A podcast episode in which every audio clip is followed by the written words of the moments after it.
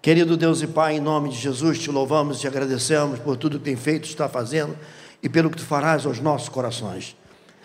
Ajude-nos, ó Deus, a ministrar a tua palavra direto do teu coração aos nossos corações, para que possamos entender o que tu queres de nós, para nós, através de nós.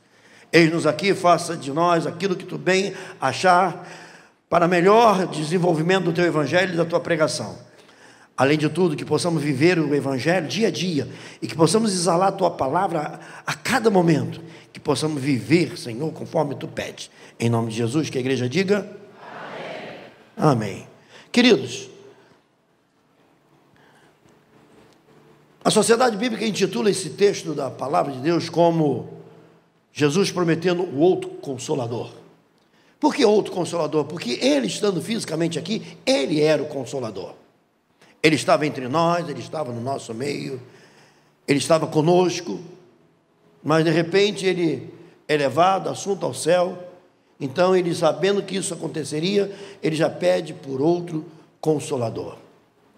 Vivemos dias onde o sofrimento assola a humanidade de todos os lados.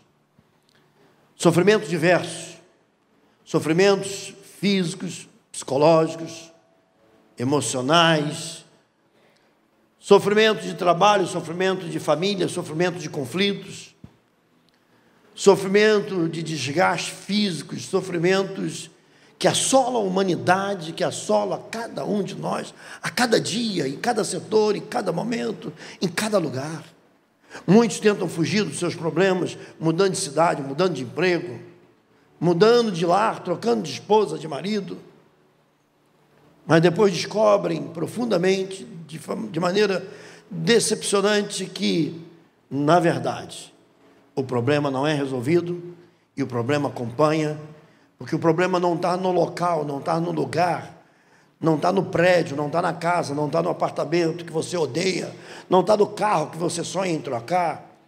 O problema não está no marido, que você não considera mais tão bonito, tão romântico, e nem na sua esposa, que você acha que ela engordou demais, ou emagreceu demais, ou não se cuida como cuidava antes de casar, e você se sente traído por esse comportamento e não tenta entender por que esse comportamento do seu cônjuge, que naturalmente ou provavelmente tenha sido provocado até por você mesmo, ou pelas circunstâncias da vida.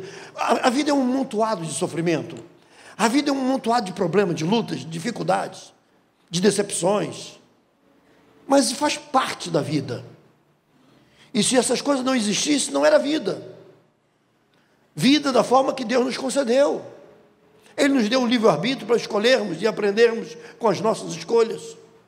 Até porque ele disse antes de nos criar, entre Pai, Filho e Espírito Santo, o diálogo foi o seguinte, e isso está retratado em Gênesis: façamos, não é farei façamos.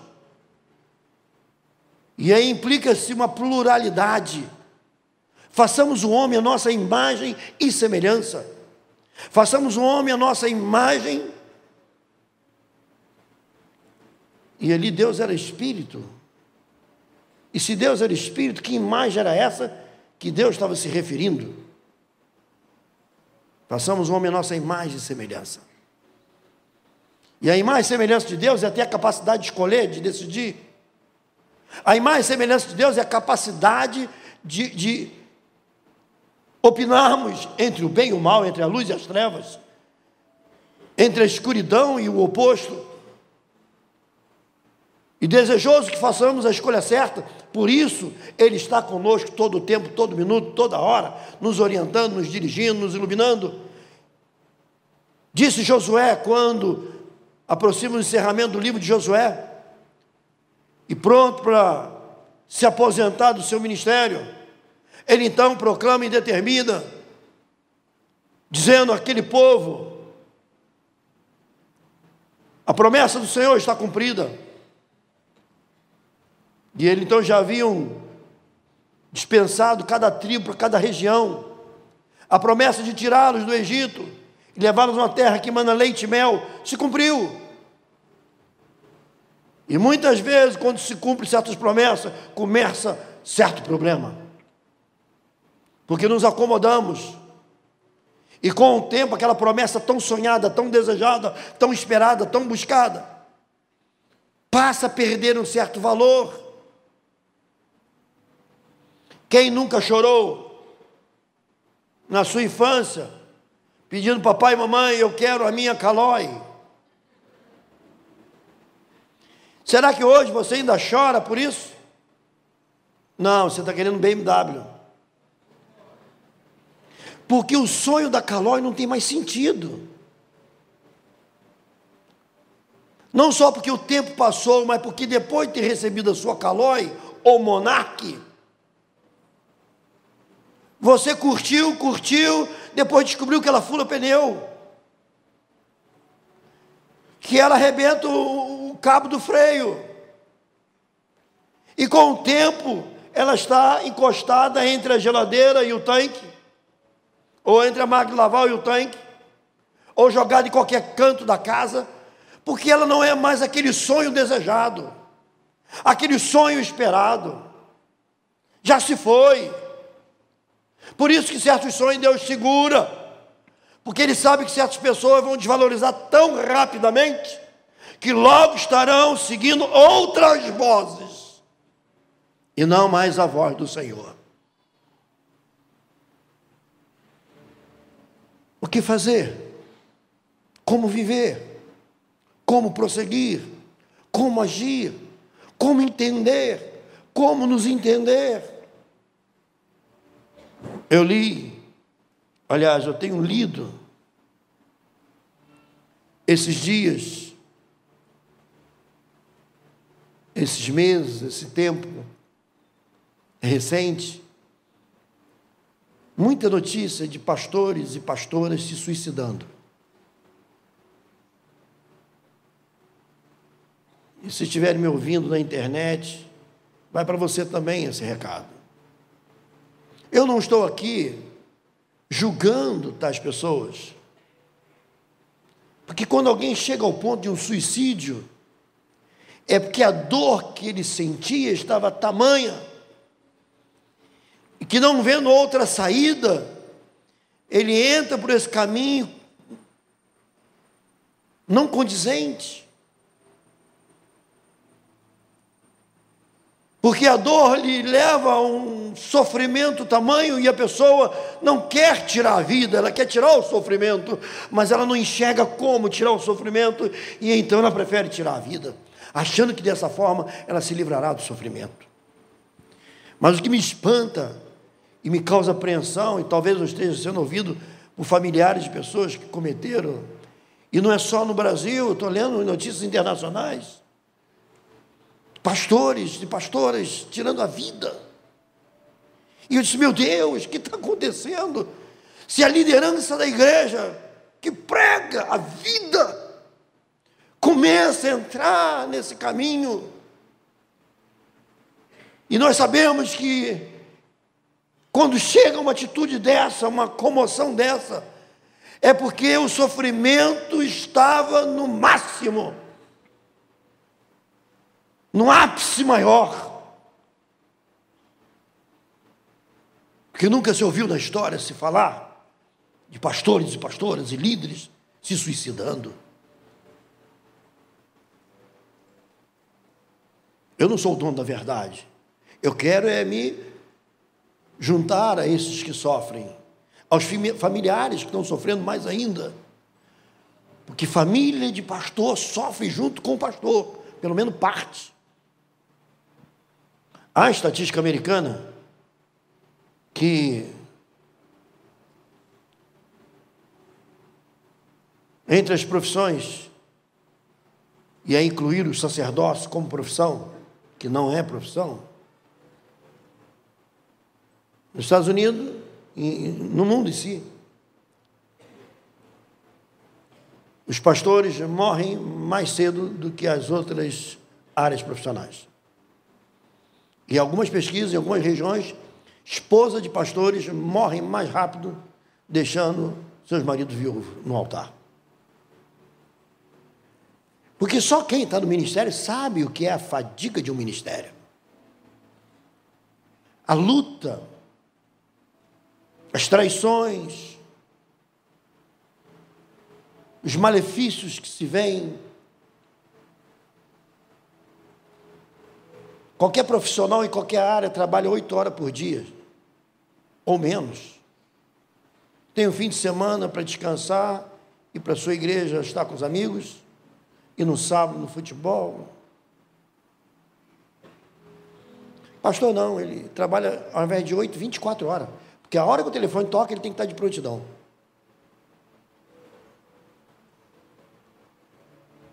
E quem tem um público maior para ser atendido do que as igrejas?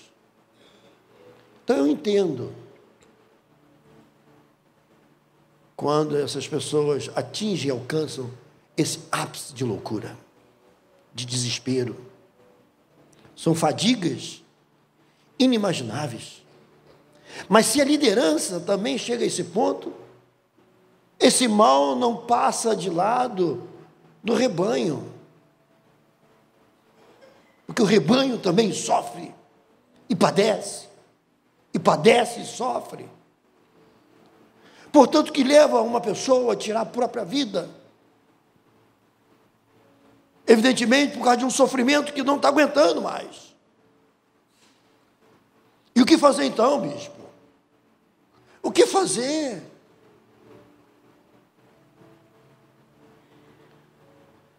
O que eu posso dizer é que Jesus é a vida, não a morte.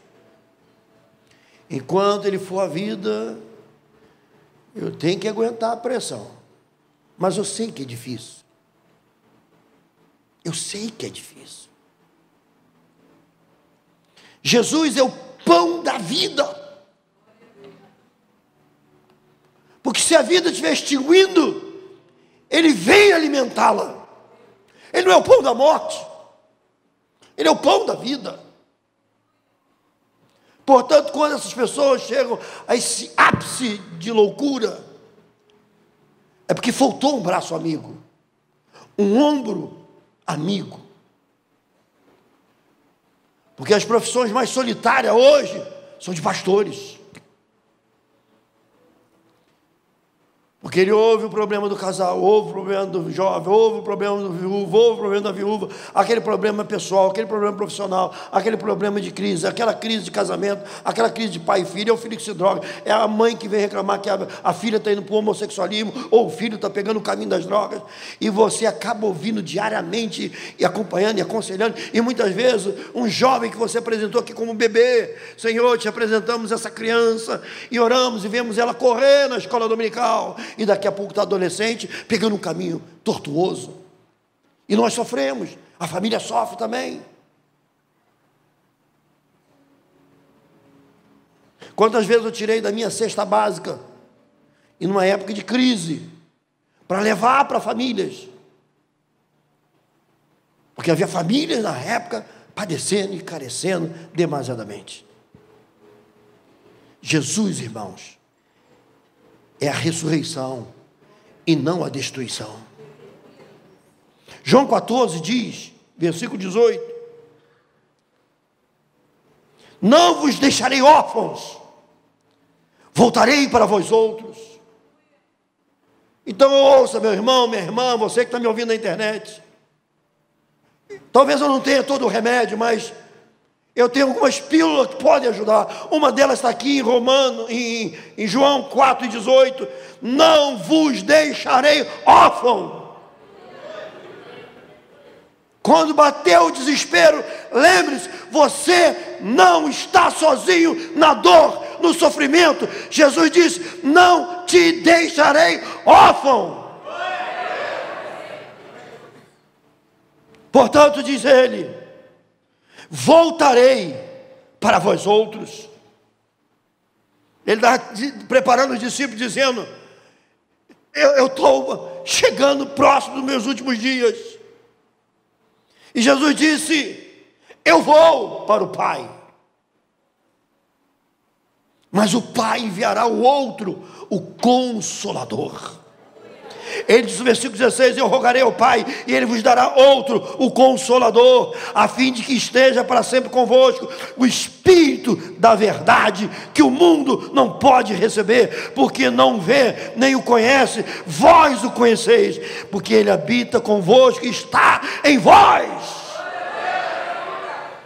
Portanto, meu querido, não pense em fazer besteira antes de lembrar dessas palavras. Jesus está dizendo: Eu estarei convosco todos os dias até a consumação do século. Não há porquê pegar o caminho da loucura. Mas, bispo, quem toma esse caminho sabe o sofrimento que está. Sim, mas muitos pegaram esse caminho, mas não foram adiante. Pararam no meio do caminho. E disseram: não, não, não, não. Outros pararam. Eu já cheguei à beira do abismo. Eu disse: não, o meu Deus me guardará. Não vos deixarei. Ele disse: eu tenho que ir para o Pai. Porque fisicamente eu não posso ficar agora. Eu tenho que ser assunto ao céu, mas o Pai enviará o terceiro, o consolador, o Espírito da promessa que o mundo não pode conhecer, mas vós o conheceis, porque habita convosco e está em vós. Então, ouça, por mais desesperador que seja, para. Há uma solução, há uma esperança, há um remédio. Versículo 19: Ainda por um pouco, e o mundo não me verá, mas vós, porém, me vereis porque eu vivo e vós também vivereis. Você que está me ouvindo aqui e na internet, saiba, se você acha que chegou no limite, eu tenho que te dizer uma coisa: além do limite, tem um que é ilimitado. Não precisa se esperar. Seu problema tem solução, você que não está enxergando. Seu problema tem resposta, você que não está enxergando. Seu problema não é insolúvel, tem solução, você que não está enxergando. Então me ouça. A porta se abrirá e você entenderá. Ainda que um pouco o mundo não me verá, mas vós, porém, me vereis. Quando alguém leva essa loucura ao extremo, e eu respeito esses que fizeram, respeito a dor dos familiares, que agora tem que conviver e tentar entender por quê.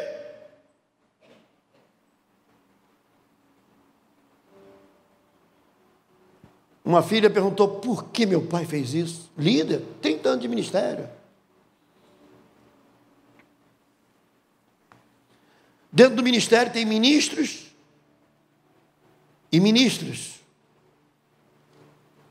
Tem gente boa, sofrendo na mão de líderes déspotas.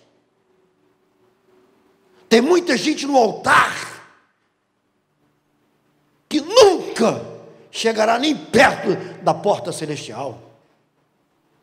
Eu conheço vários perversos, malignos, opressores, oprime os seus liderados, não sabe o que é misericórdia, compaixão, sabe o que é interesse pessoal, status e posição. Eu recebi esses dias um livro de um pastor, São Paulo, pastor amigo, jornalista, escritor. Ele me ligou, bispo, dá o um endereço certo que eu vou mandar o meu mais novo livro. Eu falei, ah, ok. E a semana eu cheguei a receber, e eu estava dando a lida. E eu lembrei uma ocasião que conversávamos, almoçávamos e conversávamos, e, e ele estava passando uma fase terrível. E eu perguntei sobre o líder dele. E a resposta foi: vai acertar conta no tribunal de Deus. Porque a única coisa que ele não é é um cristão de verdade. Eu perguntei porque eu conheço a história dessa criatura. Manipulador, usa do poder para oprimir. E esse pastor sofre muito na mão dele.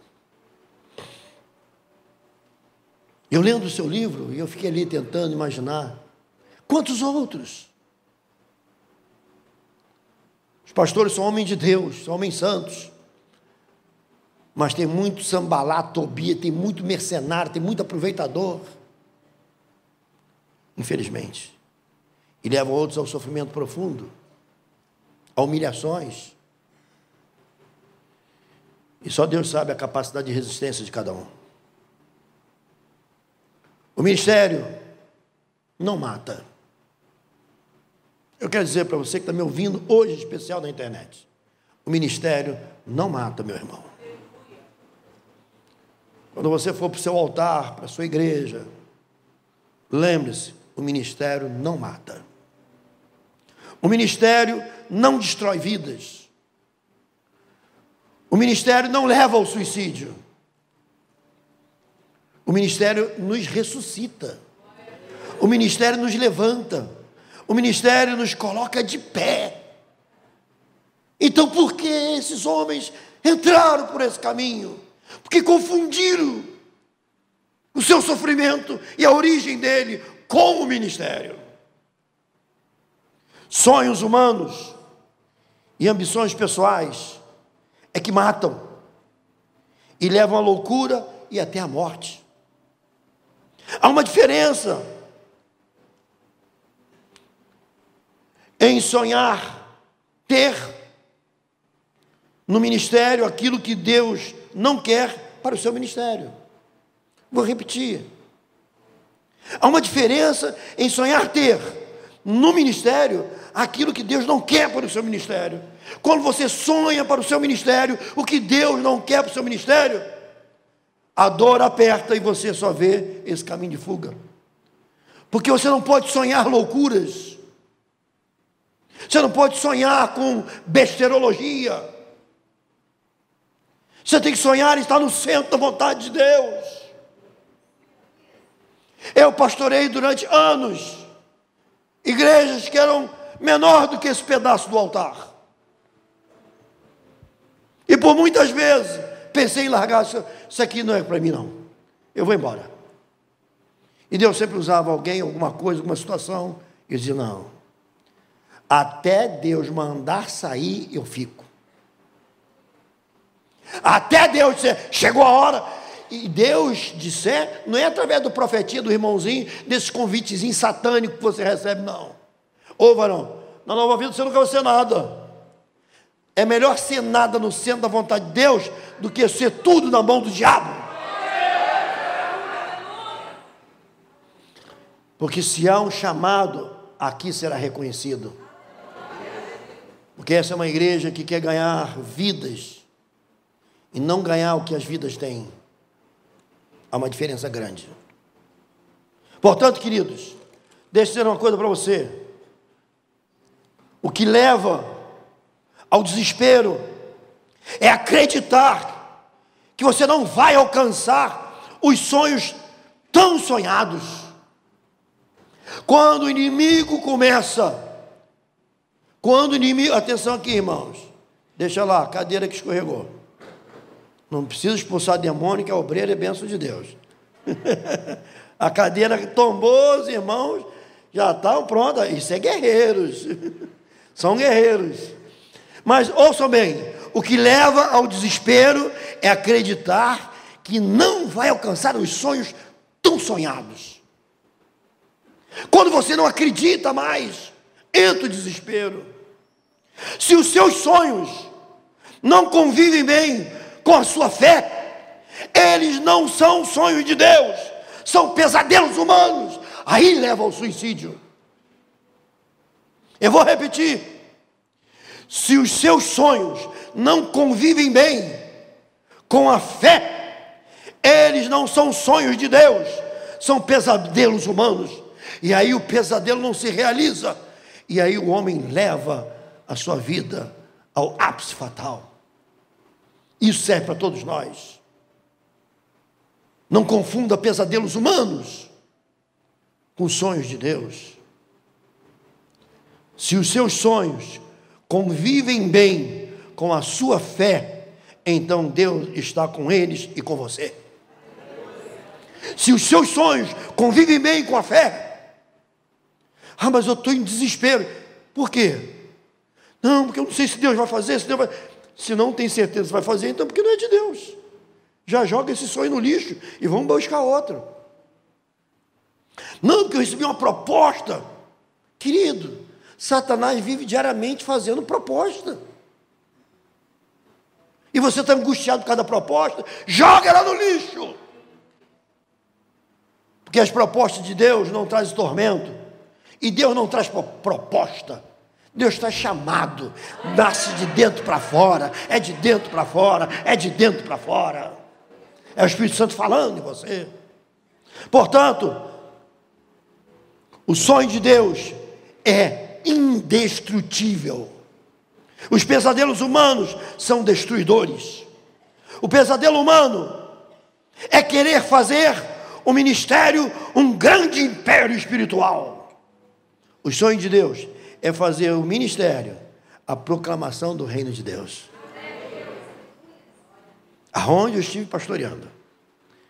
Hoje temos uma igreja desse tamanho. E sabe lá onde Deus vai nos levar. Hoje temos um monte de congregações espalhadas. Eu fico às vezes vendo irmãos. Nós temos uns, um, um, grupo de pastores no Facebook, no WhatsApp. E eu fico vendo, eles mandando as notícias, agradecendo. Bispo, obrigado pelo piso novo. Bispo, obrigado por causa disso, obrigado pelo aquilo outro. E eu fico vendo a alegria dos irmãos, a fé. Eu não sei onde isso tudo vai parar. Até porque o projeto não é meu, é de Deus. Até porque eu sou limitado. Quando eu saí da fábrica, eu vim com carimbinho atrás, defeito de fabricação e duração limitada. Não tem aquele carimbo de você vai no mercado e vê se está. Ah, o Danone venceu, a validade vencida. Irmãos, eu saí da fábrica com dois carimbinhos atrás. Não era em metro, não. É em celestial. E estava lá o carimbinho. Defeito de fabricação. Não espere de mim perfeição. Não aguarde de mim perfeição. Não espere ver em mim algo perfeito. Eu me comprometo que colaborarei com você com o amor de Jesus. Ele é perfeito. Estarei pronto a te ajudar, a te amar, a te socorrer. Mas não espere perfeição. Eu estou com um carimbinho de fábrica, defeito de fábrica, de fabricação. E também tem lá um carimbinho dizendo assim: prazo de validade. Eu não sei até onde isso tudo vai, mas eu vou junto, até onde der, fazendo o melhor para Deus, fazendo o melhor para Deus, fazendo o melhor para Deus, fazendo o melhor para Deus, fazendo o melhor para Deus.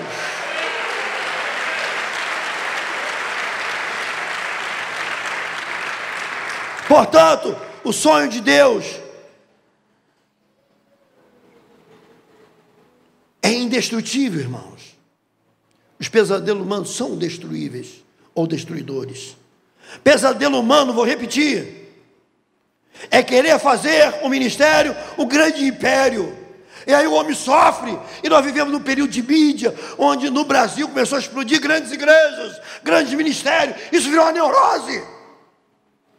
Todo mundo quer ter um grande ministério, muitas igrejas, grandes igrejas. Deve-se desejar essas coisas para alcançar vidas, mas não construir império espiritual e pessoal. Porque o império é dos homens, o ministério é reino de Deus.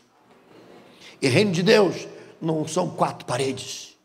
Reino de Deus não significa patrimônio.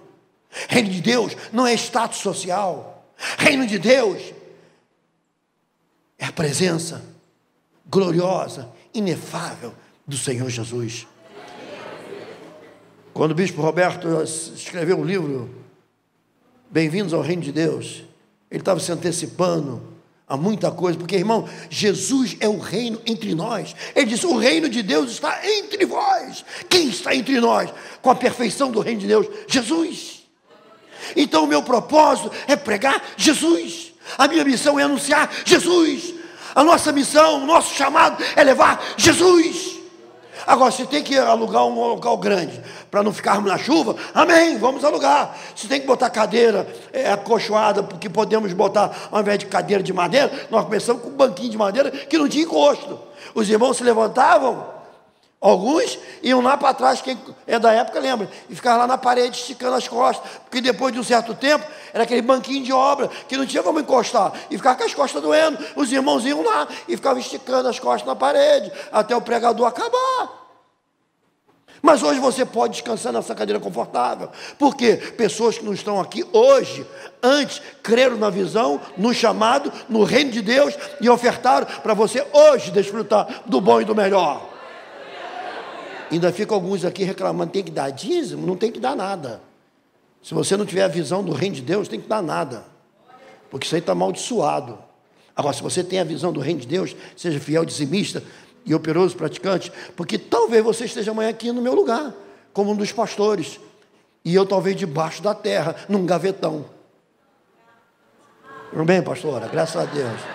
Foi um amarrado só, mas bem-vindo. O reino de Deus não é comida nem bebida, mas é alegria e paz no Espírito Santo. Quando mudamos a visão do reino, para pesadelos humanos, sofremos angústia, opressão, tristeza. Quando olhamos o líder como Deus na terra, padecemos, porque o líder às vezes é perverso, é cruel. Mas quando a gente olha o líder como ser humano, como outro qualquer, que merece respeito e oração, e se ele for um trovo, Deus vai tirar na hora certa.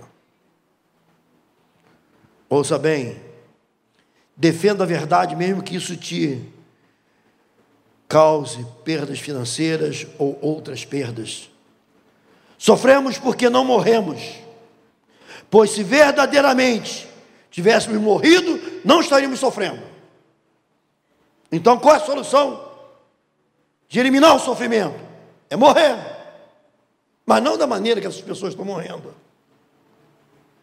Não é praticando um suicídio. Esse morrer da Bíblia é morrer para si, é tomar a sua cruz, é morrer para a sua vontade. Se o teu sonho, se o teu projeto, se os teus estão te causando dor e sofrimento, joga esses sonhos fora. Ah, mas eu quero, eu quero, eu quero, eu quero, eu quero. Se você quer tanto ao ponto de sofrer desnecessariamente, pare de querer. Eu lembro quando eu era jovem ainda, eu estava brigando com Deus em oração. Eu disse: Não, o senhor, o senhor é Deus, e o senhor é meu pai, e o senhor vai. E, e um dia Deus me disse assim: Meu jovem, duro te é recalcitar contra os aguilhões. Você sabe o que é aguilhão? Era um ponto, era um, um, uma ponteira de ferro, como fosse a ponta de uma lança, grosso, ia diminuindo, usado muito em celeiro de fazenda. Então, para furar o couro ou quebrar uma madeira, aquele ferro chamava-se um aguilhão, uma ponta de ferro, como fosse uma ponta de uma lança grossa. E eles então furavam couro, quebravam coisas ali. E o Senhor diz: duro te é recalcitar contra os aguilhões. Você está querendo amassar o ferro com soco, com soco, com soco, com soco. Aí você olha, a tua mão está toda despedaçada e o ferro não sofreu um arranhão. Quem quer tentar dobrar o braço de Deus, vai ficar sem mão. E aí eu aprendi cedo que muitos dos meus sofrimentos, que eu não via saída e nem solução, estava a solução tão perto. Meu irmão está me ouvindo na internet, ouça bem, a solução está perto. Abre mão de tudo isso que causa sofrimento mas eu, a igreja está me causando um dano terrível, o meu líder. Então entrega. Entrega, vai ser jardineiro. Eu falei para meu filho, quando estava nos Estados Unidos, e a gente conversando, ele disse assim: se Deus mandar ficar aqui, meu filho, eu não volto mais. Você vai viver de quê? Você é jardineiro, consertar torneira, qualquer coisa. Se ele mandar eu ficar aqui, ele vai dar um jeito de me dar uma sobrevivência. Eu falei para ele. Mas e a igreja, o ministério, tudo lá? Não, o ministério está dentro de mim, não está lá, está dentro de mim. E lá cada um tem um ministério dentro do seu coração. Porque se Paulo, Pedro e os demais eram substituíveis, eu sou também. E se Deus diz, larga tudo e vai para outro lugar, para onde eu te mandar, Ele sabe que eu faço isso na hora. Sabe por quê? Porque meu coração não está apegado a isso aqui, a essas coisas. Ao que é terreno, meu coração está apegado ao Cristo ressurreto, Senhor dos senhores, Deus dos deuses. Ele está aqui, e aonde eu for, Ele vai comigo. Aonde eu estiver, Ele está comigo. Porque nós somos semeadores, não proprietários da fazenda. A, a lavoura é de Deus. Se a, a minha missão é semear, então eu vou semear. Alguém virá atrás colhendo, porque a missão dele é colher. Portanto, o importante é entender qual é o seu chamado. Sonhe os sonhos de Deus. Porque os sonhos de Deus são bons, são curativos, são restauradores. E os sonhos de Deus têm a participação de Deus neles. Os pesadelos não. Sofremos porque não morremos. Se morrermos, e morrer é abrir mão, é não querer amassar a faca no soco e eu aprendi rapidamente o que eu tinha que fazer. Eu disse, já sei. Esse sofrimento tanto, todo, é porque Deus não atende as minhas orações. Então, ao invés de eu me colocar em batalha contra Deus, há um ditado que diz assim: se você não pode com o teu adversário, una-se a ele. Então, se Deus está te fazendo oposição, una-se a ele contra você. É melhor você estar junto com Deus contra você do que você com você contra Deus. Quem tem ouvido, ouça o que o Espírito disse à igreja agora. Eu vou repetir: é melhor você se unir com Deus contra você do que você se unir com você contra Deus, porque você com você dá depressão, leva ao suicídio. Você se unir com Deus contra você, você com Deus, derruba a depressão, derruba todos os males, porque quando aquele grito interno vem, não, tem que ser assim, aí você diz: não, eu estou morto, eu não tenho que querer nada, eu não tenho que desejar nada, porque Deus em mim é vida e será o que Ele quer e não o que eu quero. Porque o que você quer te traz dor e sofrimento, abre mão e se junte ao que Deus quer para você. Buscai, pois, em primeiro lugar o reino de Deus, e todas as coisas vos serão acrescentadas. Todas as coisas são todas as coisas, desde materiais a espirituais. Porque morto não sofre. Quando chegamos a um ápice de sofrimento, é porque o nosso eu, ao longo da caminhada, começou a ressuscitar e não pode.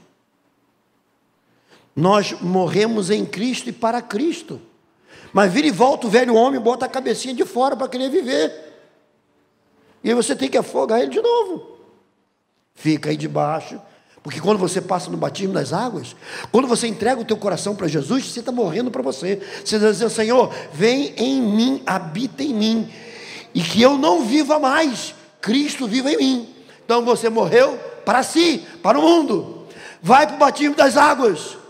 Porque todo morto tem que ser sepultado. Então você é sepultado, que diz o pastor, fulano de tal, conforme o desejo do teu coração, eu te batizo nessas águas batismais, para despojamento do corpo da carne, para viveres em novidade de vida, conforme o Espírito do Senhor ordena. E isso eu faço em nome do Pai, do Filho e do Espírito Santo de Deus.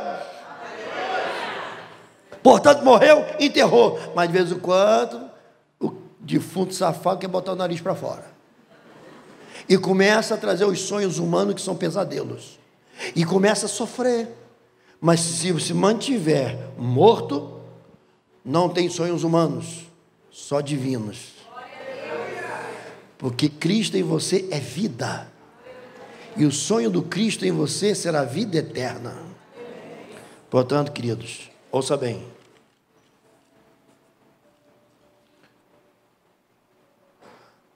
Lembra-se de Pedro? Na pescaria. Pedro estava lá frustrado, cansado, não conhecia o mestre ainda.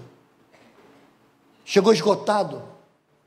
Irmãos, nós nos perdemos na leitura porque nos perdemos no tempo. Quando você fala em pescaria hoje, você pensa nos barcos de hoje, você pensa na rede de hoje, nos anzóis de hoje. Estou falando de dois mil anos atrás. Não existia energia elétrica. Não existia serra elétrica. Como é que se cortava madeira para fazer um barco naquela época? Era no machado.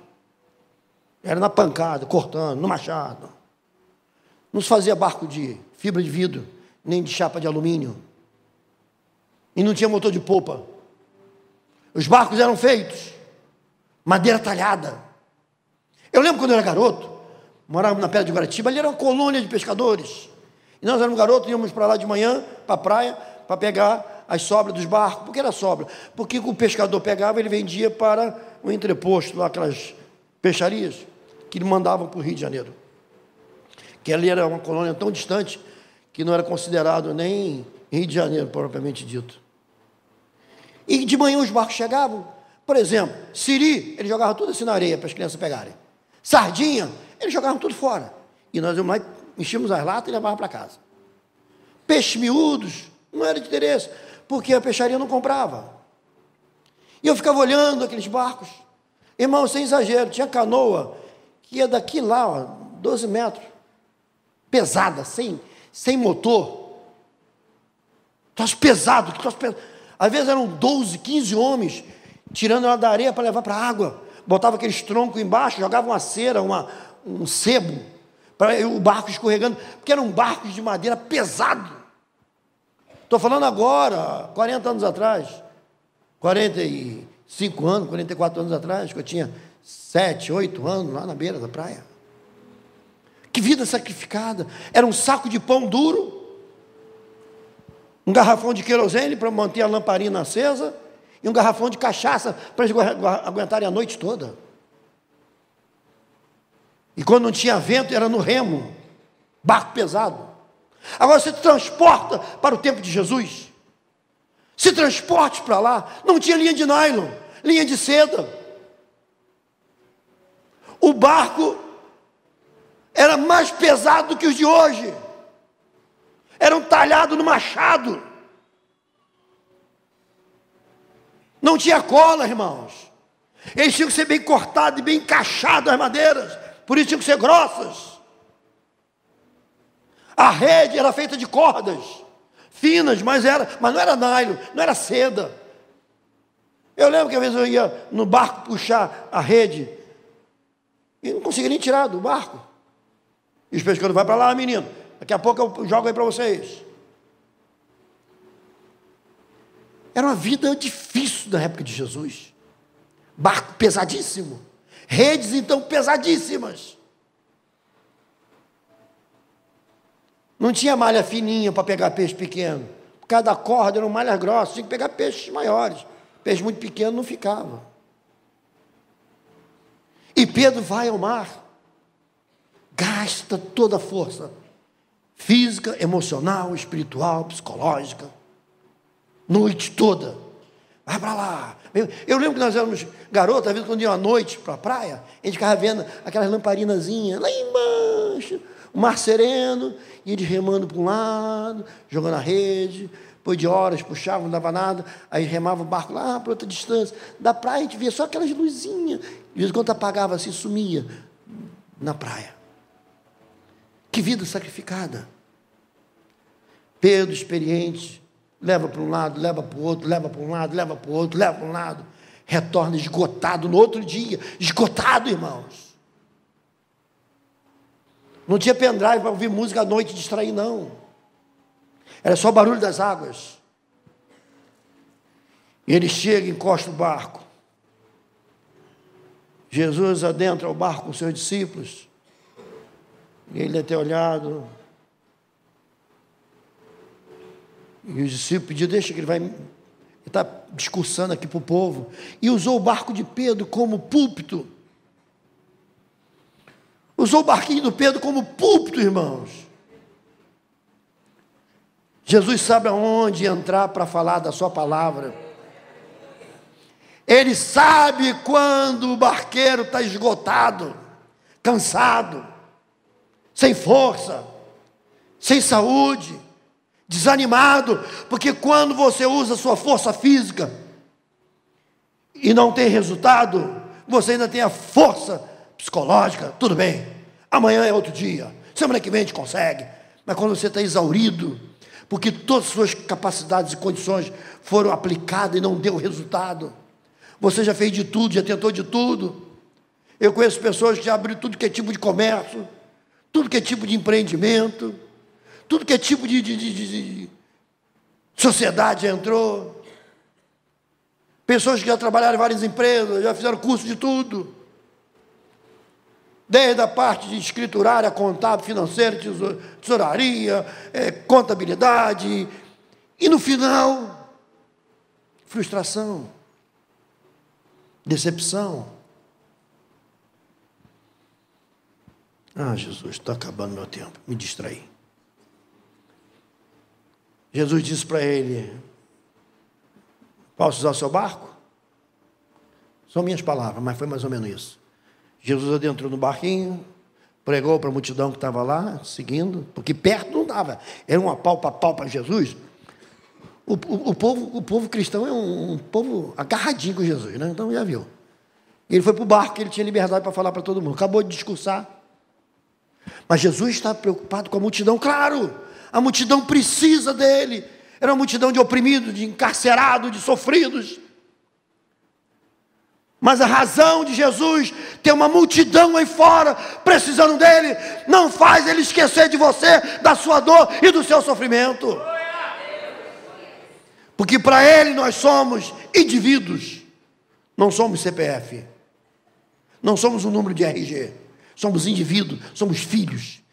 E ele acabou de discursar, disse, agora Vamos, vamos aqui, meu querido amigo Pedro, né? É, o seu irmão está conosco. Puxa o, barco alarga um pouco mais. O Pedro não falou muito ali, ele não levou o barco. Quando você está exaurido, você não, não fala muito.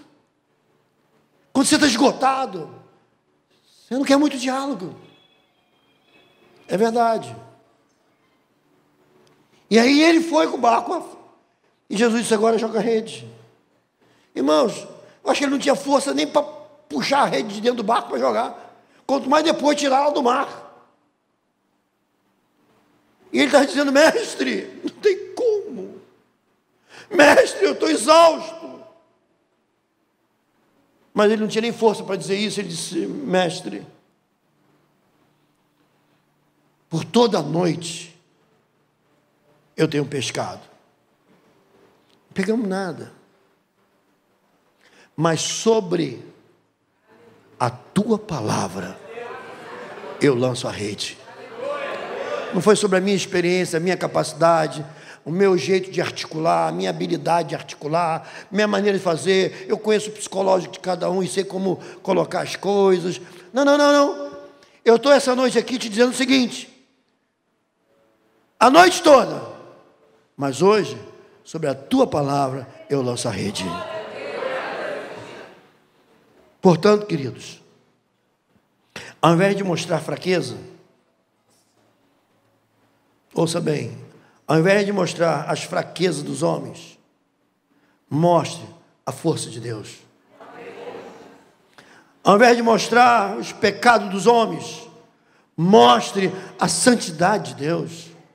Ao invés de mostrar a imperfeição dos homens, mostre a perfeição do teu Deus. Ao invés de mostrar a escuridão dos homens, mostre a luz do teu Deus. Ao invés de mostrar, meu querido, as tristezas e lamentações, mostre a alegria e as celebrações. Ao invés de mostrar a condenação dos homens, mostre a salvação do teu Deus. Portanto, não pregamos um evangelho agressivo, pregamos um evangelho compreensivo. Entre amor e ódio, eu fico com amor. Ame a sua existência. Ame-se a si mesmo. Porque Deus te amou ao ponto de entregue Jesus Cristo por você para morrer pelos seus pecados e para te dar a vida eterna. Jesus diz em João 3,16: Deus amou o mundo de tal maneira que deu seu único filho para que todo aquele que nele crê não pereça, mas tenha a vida eterna. Portanto, a vida eterna é essa: é ter Cristo no coração. Pedro então puxou a rede, era tanto peixe. E ele abandonou aquela vida de pescador, Porque ele descobriu que o que ele precisava de importante não eram os peixes na conta bancária, não eram os peixes na garagem, não eram os peixes no depósito. Ele entendeu que ele precisava de andar como pescador de almas. Porque aqueles peixes acabariam mais cedo ou mais tarde. Mas estando com um pescador de alma, sempre que necessário, lança a rede e os peixes virão. Andar com Cristo é ter a provisão eterna. Aquilo te angustia, te aflige, te machuca, te tortura. Abre mão, deixa de lado. Busque o reino de Deus, não o império das igrejas, das instituições, da denominação. Você está aqui para congregar na igreja de Nova Vida. Mas acima disso, você está aqui porque aqui dentro tem o reino de Deus. Cristo em nós, a esperança da glória. Portanto, meu querido, saiba disso. Nós somos filho do Altíssimo. O lacrar ou o sacramentar, o encerrar a vida, não é o caminho. Você não tem que destruir a sua vida, você tem que destruir o seu problema. Você não tem que aniquilar a sua vida, você tem que aniquilar o seu problema. E Jesus está aqui para te ajudar, fazer da tua vida algo novo. Fiquemos de pé.